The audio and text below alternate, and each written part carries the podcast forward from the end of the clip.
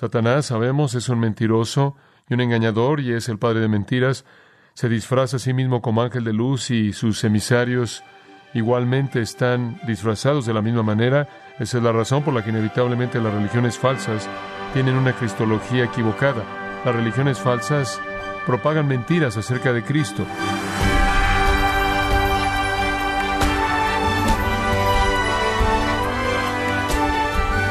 Queremos darle la bienvenida y las gracias por acompañarnos en su programa Gracias a vosotros con el pastor John MacArthur. Muchas familias anhelan el regreso de sus seres queridos que han sido enviados a la guerra. Sus oraciones son porque ellos que aman regresen a casa. Sus oraciones son porque aquellos que aman regresen a casa. Ahora bien, cuando piensa en el regreso de Jesús, ¿le produce la misma alegría y anticipación que el regreso de un familiar que sobrevivió la guerra? En el programa de hoy, John MacArthur le mostrará por qué el pensamiento del regreso de Cristo solo debe llenarlo con una esperanza gozosa que está orientada al fortalecerlo y alentarlo mientras espera el regreso de Cristo. Parte del estudio El hombre que querrá ser Cristo, en gracia a vosotros. Segunda de Tesalonicenses capítulo 2. Hemos estado tratando aquí con el hombre de iniquidad que está por venir, el hombre de pecado que está por venir, el anticristo. Ahora, ¿por qué razones que Pablo está escribiendo del anticristo a estos tesalonicenses? Bueno, porque estaban confundidos. Y como vimos el texto, señalamos que Pablo estaba muy preocupado porque no tuvieran miedo. Y entonces, comenzando en el versículo 3, Pablo les dice unas cuantas cosas que deben mantener en mente. Número uno, no sean engañados. Y simplemente estamos repasando ahora, no sean engañados. Versículo 3, nadie de ninguna manera los engañe. En segundo lugar, señalamos que él dijo no sean olvidadizos. En tercer lugar, él les dice no sean ignorantes. En cuarto lugar, entonces, en el versículo 10, allá al final y hasta el versículo 12, él dice no sean incrédulos. Entonces, si quiere ver con gozo, dice él, el futuro, no sean engañados, no sean olvidadizos, ni ignorantes, ni incrédulos. Ahora, vengamos a una quinta, y esta es la que creo que es tan importante para nosotros el día de hoy. No sean inseguros. Ahora, permítame mostrarle el flujo aquí. Usted tiene la teología de la salvación aquí en un microcosmos. Primero, él dice, siempre debemos dar gracias a Dios por vosotros. Siempre debemos estarle dando gracias a Dios por ustedes, porque Él los salvó a ustedes. Y después Él toma los componentes de esa obra y comienza a delinearlos. El primero, son amados por el Señor, son amados por el Señor. Él dice en el versículo 13, Debemos estar siempre dando gracias a Dios por vosotros, hermanos, amados por el Señor. En segundo lugar, usted fue escogido por el Señor. Fluyendo de esa predeterminación a amar, hubo una elección. Y lo dice en el versículo 13, hermanos amados por el Señor, porque Dios os ha escogido. Queremos agradecerle a Él por amarlos y queremos agradecerle a Él por escogerlos desde el principio para salvación. Dios lo escogió usted desde el comienzo, eso significa eternidad pasada. Eso es lo que Apocalipsis 13.8 y 17.8 quieren decir cuando dice que su nombre fue escrito en el libro de la vida del Cordero desde la fundación del mundo. Antes de que el tiempo comenzara, Dios lo escogió usted. Antes de que usted naciera, antes de que el hombre llegara a ser hecho, Dios lo escogió a usted. La elección no es un pensamiento reflexivo. Esta decisión no es un asunto reciente. No es que Dios ve todo el mundo y escoge unos cuantos a quien Él quiere, soberanamente diseñado en la eternidad, más bien por el placer propio soberano de Dios, Él escogió. Esta verdad que sobrepasa todo está a lo largo de la Escritura. Esa es la razón por la que el Nuevo Testamento llama a la iglesia los escogidos. Incluso Israel es llamada Israel, mi escogido. Dios también los escogió a ellos. Dios nos escogió a nosotros, somos los escogidos. Somos llamados los escogidos a lo largo del Nuevo Testamento. En Mateo 24 Jesús dice, el tiempo de la tribulación es acortado por causa de los escogidos. En Romanos 8:33 Pablo dice, ¿quién acusará a los escogidos de Dios? Dios es el que justifica. En otras palabras, si Dios lo ha escogido usted y Dios ya lo ha justificado usted, ¿quién va a poder ir al cielo y traer una acusación en contra de usted que va a forzar que Dios le quite su salvación? Nadie puede hacer eso. Dios tomó la decisión y la decisión está fija para siempre. Ese es el punto. En Colosenses capítulo 3, versículo 12, un pequeño versículo conocido, Vestidos pues como escogidos de Dios, santos llamados, Han sido ustedes escogidos por Dios, son amados y han sido hechos santos. Esta es la gran verdad que Jesús expresó a sus discípulos en Juan 15 cuando él dijo, no me habéis elegido vosotros a mí, sino yo os elegí a vosotros y os he puesto para que deis fruto. Él escoge en base a su amor. Ahora, esa doctrina del amor predestinador, soberano, electivo de Dios, aplasta la soberbia humana, ¿no es cierto? Porque le da a Él todo el crédito, lo exalta a Él, produce gozo inexpresable, porque cuán maravilloso es pensar que usted ha sido escogido, nos concede privilegio, porque con eso conseguimos la herencia eterna y plena. Debe promover nuestra santidad, porque hemos sido escogidos por Dios para ser sus hijos, que deben anhelar ser como Él. Y después finalmente, y esto es lo que Pablo estaba buscando, produce seguridad. Si yo he escogido por Dios para la gloria, y si es verdad y lo es, Filipenses 1.6, aquel que comenzó en vosotros la buena obra la perfeccionará hasta el día de Jesucristo, entonces estoy seguro. No hay nada que pueda llegarle a aquel que es amado por Dios y que está escondido en el refugio de la fidelidad de Dios. Entonces el amor divino y la decisión de Dios llevan a una tercera cosa. Somos amados por el Señor, dice Él, somos escogidos por el Señor en tercer lugar, somos transformados por el Señor. Ahí en ese mismo versículo, Él dice, hemos sido escogidos desde el principio para salvación, y esto es llevado a cabo mediante la santificación por el Espíritu y la fe en la verdad. Y ahí usted tiene tanto el lado divino como el lado humano. La salvación mediante la santificación por el Espíritu y fe en la verdad. Hay dos elementos, esos dos elementos de la salvación. El primer elemento es llamado santificación mediante el Espíritu. ¿Qué significa eso? Santificado significa apartado, separado. Eso simplemente significa que el Espíritu Santo, de manera soberana, milagrosa y divina, lo separa usted del pecado. Un nuevo hombre interior es creado, separado del pecado. Es la vida de Dios dentro de usted. Es la naturaleza divina que se vuelve de usted. Es santa y anhela aquello que es puro y santo y se deleita en la ley de Dios, como Romanos 7 dice. Tiene aspiraciones santas y anhelos justos. Esa nueva creación en el interior es apta para el cielo y apta para la presencia de Dios porque es hecha santa. Está separada del pecado, es un nuevo usted, usted es regenerado, usted es renacido.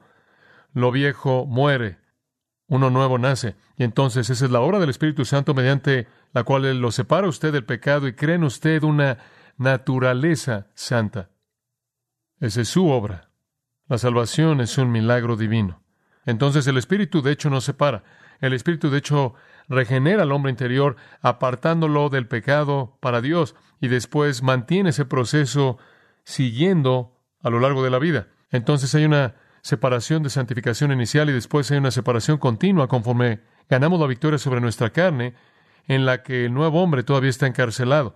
Pero el segundo componente es fe en la verdad, y mencioné eso. Eso tiene que estar ahí también. La transformación divina llevada a cabo por el Espíritu requiere el elemento de la fe. Fe en la verdad. Por lo tanto, usted tiene que oír la verdad. Usted recuerda que dice en Romanos 10, ¿cómo oirán si nunca predicador? Usted no puede ser salvo hasta que oiga la verdad. El Espíritu regenera a uno que oye la verdad, cree la verdad.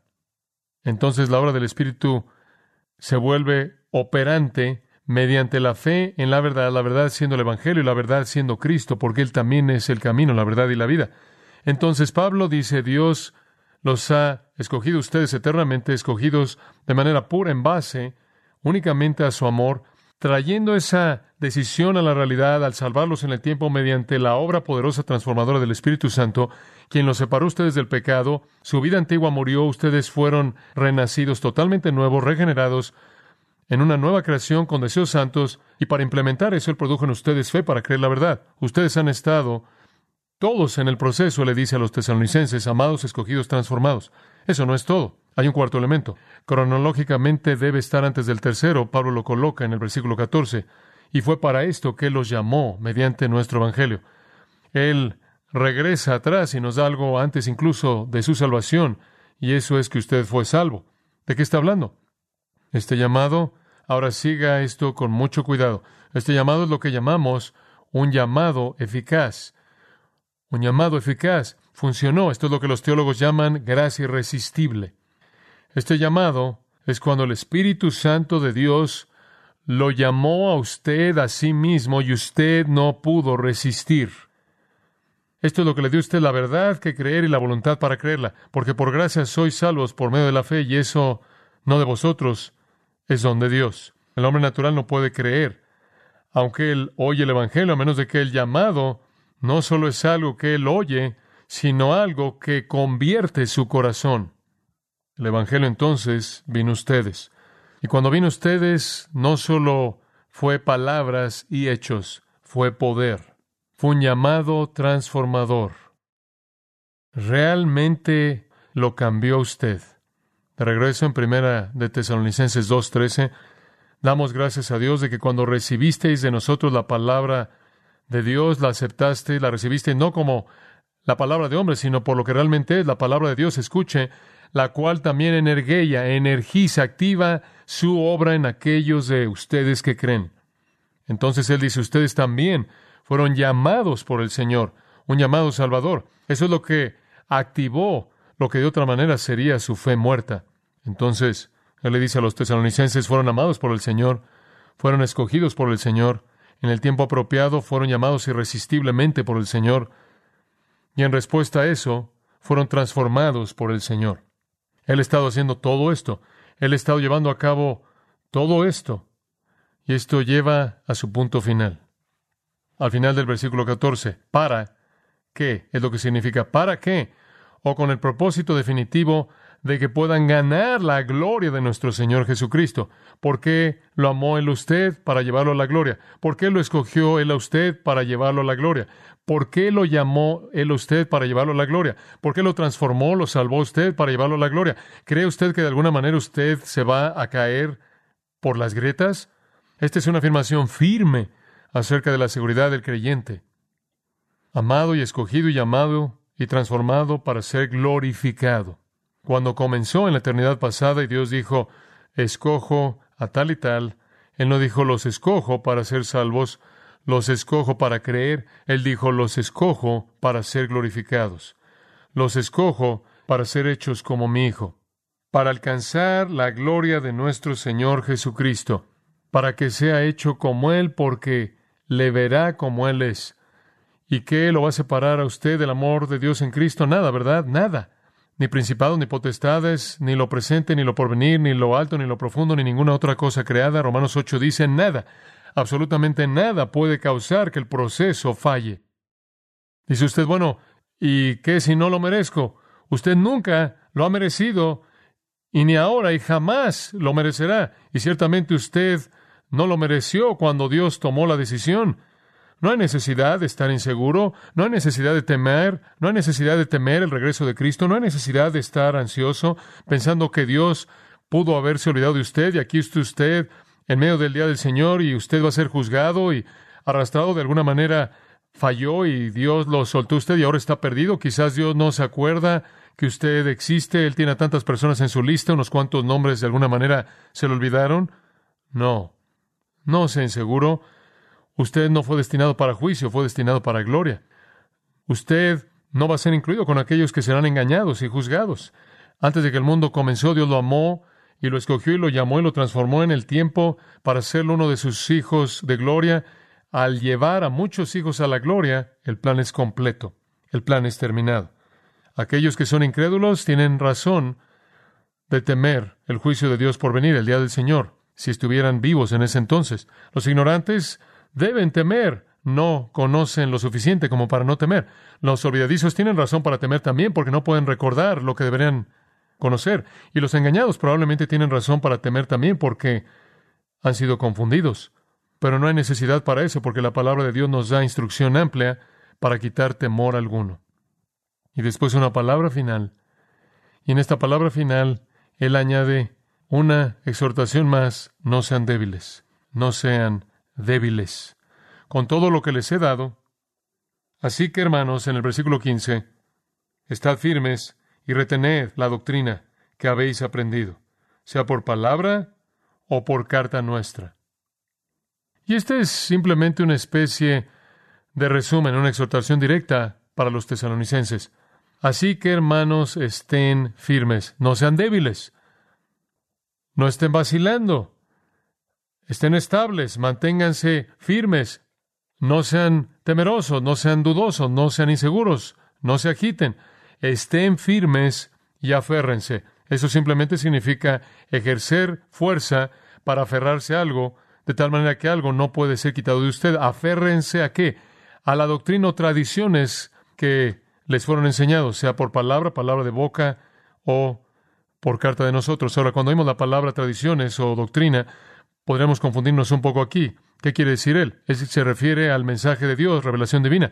La palabra doctrina ha llegado a significar mucho. Se traduce aquí tradiciones en algunas versiones. Normalmente significa muchas cosas que son inventadas por algún tipo de sociedad religiosa o social que es transmitida de generación a generación. Y en nuestro lenguaje coloquial, normalmente la palabra tradición significa eso. Hablamos de tradición como algo que no es algo revelador. Decimos por otro lado que está la Biblia, por otro lado está la tradición, y entonces quizás vemos estas dos en contradicción cuando no deben ser. O la palabra tradición o doctrina en el griego significa literalmente cosas entregadas. Eso es lo único que significa, cosas entregadas. Y lo que él está diciendo entonces en ese sentido es esto, estén firmes y aférrense a las cosas que fueron entregadas, las cosas que fueron entregadas mediante enseñanza por palabra o carta de nosotros. Esa revelación divina, amigo mío, en las cartas paulinas y la revelación de Dios que le dio, que Él les predicó, las cosas orales y las cosas escritas. Las cosas orales, por cierto, que Dios inspiró han sido registradas para nosotros en los Evangelios y en el libro de los Hechos. Las escritas están en todas las epístolas. Entonces Él dice, todo lo que Dios ha entregado a lo largo de los apóstoles a través de mí, sea oral o escrito, es la enseñanza con autoridad de Dios entregada a ustedes. Estén firmes y aférrense a ella. Manténganse firmes. Y si hacen eso, si hacen eso, obviamente no van a ser engañados. Y no van a ser olvidadizos, y no van a ser ignorantes, y no van a ser incrédulos, y no van a estar inseguros, si tan solo se aferran a la revelación de Dios que les ha sido dada. Instrucción doctrinal. Enseñanza con autoridad. Está el uso de la palabra traducida tradición en el Nuevo Testamento para referirse a la tradición humana. Es usada en Mateo 15 para hablar de la tradición de los ancianos, la cual fueron cosas hechas por hombres, transmitidas por los fariseos. Y después en Colosenses 2.8 está una frase, la tradición de los hombres, que es usada de filosofía gentil. Entonces los judíos tenían su tradición religiosa, eso es verdad, y los gentiles tienen su tradición filosófica, que entregaron de generación a generación sabiduría humana. Él no está hablando de ese tipo de tradiciones, él está hablando de aquello que es entregado de Dios a los apóstoles, a la iglesia. Aférrense a eso. Instrucción doctrinal. En 1 Corintios 11, versículo 2, es usada y creo que es usada de una manera que le va a ayudar a usted a entender eso. Él dice, os alabo porque me recordáis en todo y, y se aferran a las tradiciones tal como os las he entregado. Él está hablando de la doctrina apostólica, la enseñanza de los apóstoles, lo cual fue esencial para la vida de la iglesia. Ese tipo de mensaje entregado, no alguna tradición humana. Ahora, hoy para nosotros, el mensaje apostólico entregado es este libro. Como dije, en los Evangelios y Hechos tenemos el registro de lo que fue hablado. En las epístolas tenemos lo que fue escrito. Y esta es la fe que fue dada una vez y para siempre a los santos. Esto es, Pablo le dijo a Timoteo en 1 Timoteo 6:20, él le dijo, esto, Timoteo, es lo que debes guardar, o Timoteo, guarda lo que se te ha encomendado. Y después, en la segunda epístola de Timoteo, capítulo 1, versículo 14, guarda por el Espíritu Santo que mora en nosotros el depósito que se te ha encomendado.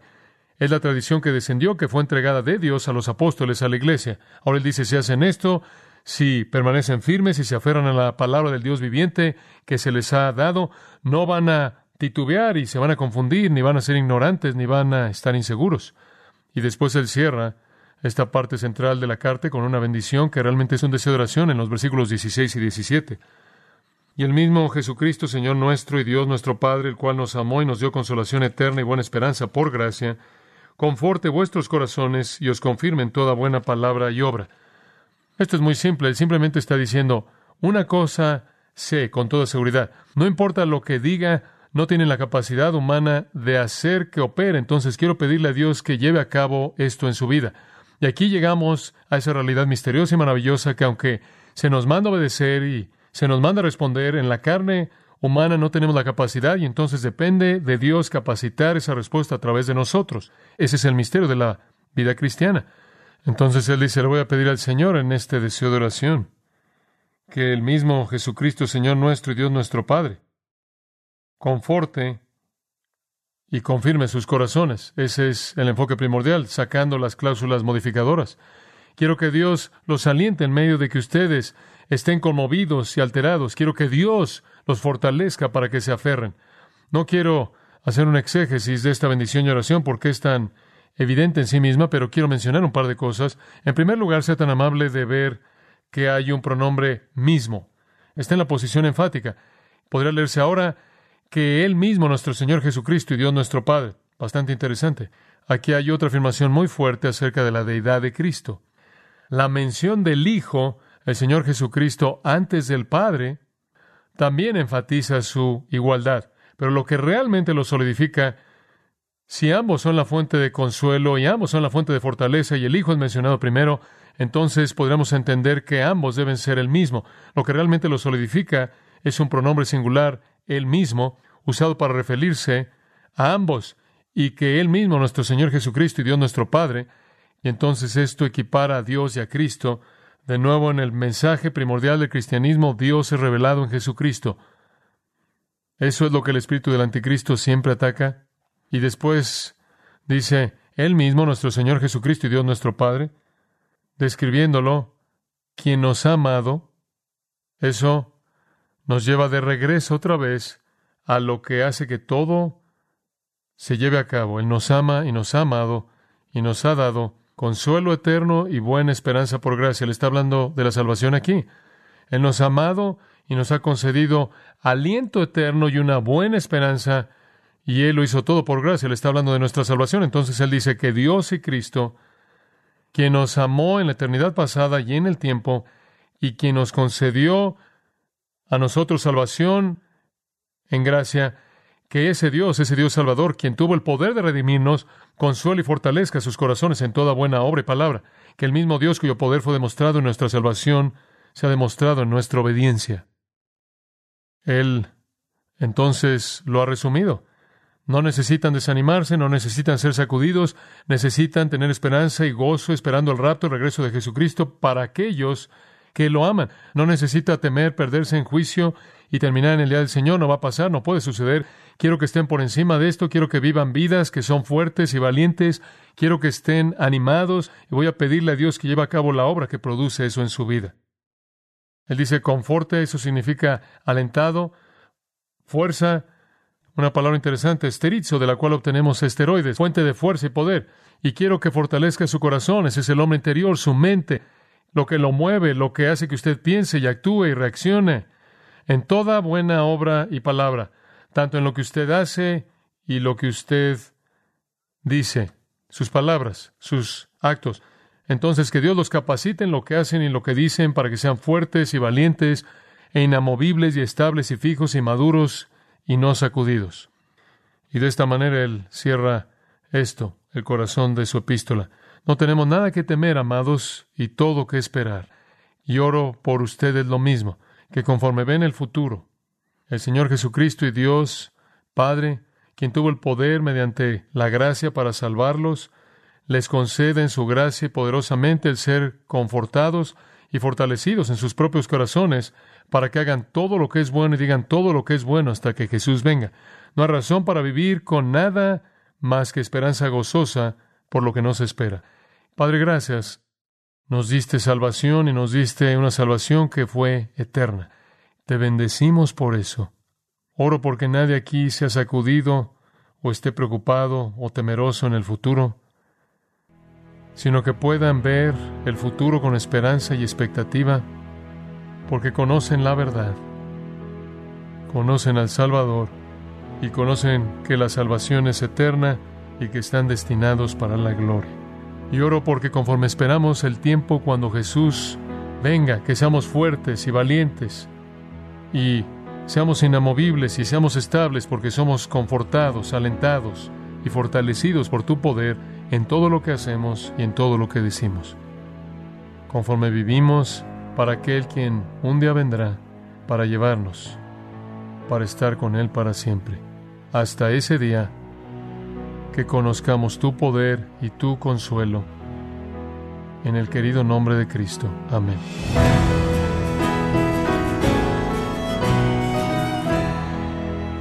John MacArthur nos recordó que la razón por la que la Biblia habla del hombre de pecado es para mostrar que lo más poderoso y malvado que pueda ser Satanás no es rival para Cristo, quien establecerá su reino glorioso para siempre, y de esta forma concluimos el estudio titulado El hombre que querrá ser Cristo, aquí en gracia a vosotros.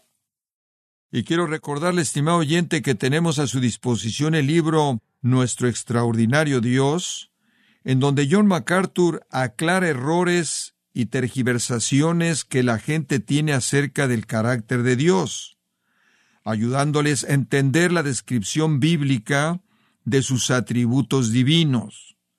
Adquiéralo en gracia.org o en su librería cristiana más cercana. También puede descargar todos los sermones de esta serie El hombre que querrá ser Cristo, así como todos aquellos que he escuchado en días, semanas o meses anteriores. Y recuerde, puede leer artículos relevantes en nuestra sección de blogs, ambos, en gracia.org. Si tiene alguna pregunta o desea conocer más de nuestro ministerio, como son todos los libros del pastor John MacArthur en español, o los sermones en CD, que también usted puede adquirir, escríbanos y por favor mencione la estación de radio por medio de la cual usted nos escucha en gracia a vosotros. Es importante conocer no solo el país y ciudad de donde usted nos escucha, sino también la radio. Para quienes contactan nuestro ministerio por primera vez, pueden solicitar una copia del mensaje de promoción sin costo alguno, un mensaje por oyente únicamente. Si usted vive en los Estados Unidos o Puerto Rico, escríbanos a Gracia Vosotros, P.O. Box 4000, Panorama City, California 91412. O puede escribirnos a través del siguiente correo electrónico radio arroba gracia.org. Bueno, en nombre de John MacArthur y el personal de este organismo, queremos darle las gracias por su tiempo y sintonía y queremos pedirle que no deje de orar por este ministerio, como también por la estación de radio por la cual usted nos escucha de lunes a viernes. Este es su amigo Miguel Contreras, invitándole a sintonizar nuestra próxima edición para que juntos continuemos desatando la verdad de Dios un versículo a la vez no se lo pierda, aquí en Gracia a Vosotros.